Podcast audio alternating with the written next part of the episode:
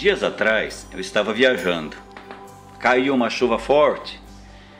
Diminui a velocidade do carro quando avistei um veículo à minha frente.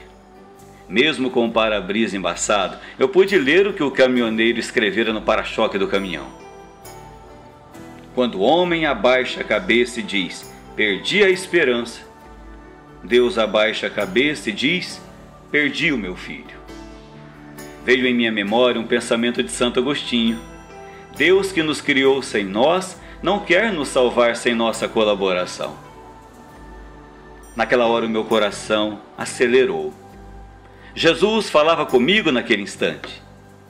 Olhei para o retrovisor e ultrapassei o caminhão, seguindo minha viagem. Lembrei-me do Salmo 22: O Senhor me faz descansar em verdes prados. Águas tranquilas me conduz e restaura as minhas forças. Sentia-me feliz e renovado na esperança. Muitas vezes os problemas que enfrentamos nos lançam por terra Ficamos cabisbaixos, desanimados e tristes. Parece que o sol nunca mais vai nascer na nossa vida. Não podemos permitir que a desesperança tome conta do nosso coração. Temos uma carreira a correr, uma vitória a conquistar com Jesus. Ele nos segura pela mão, nos põe em pé e nos aponta o caminho. Ele é o caminho. Quem permanece olhando para o chão não vê o brilho das estrelas.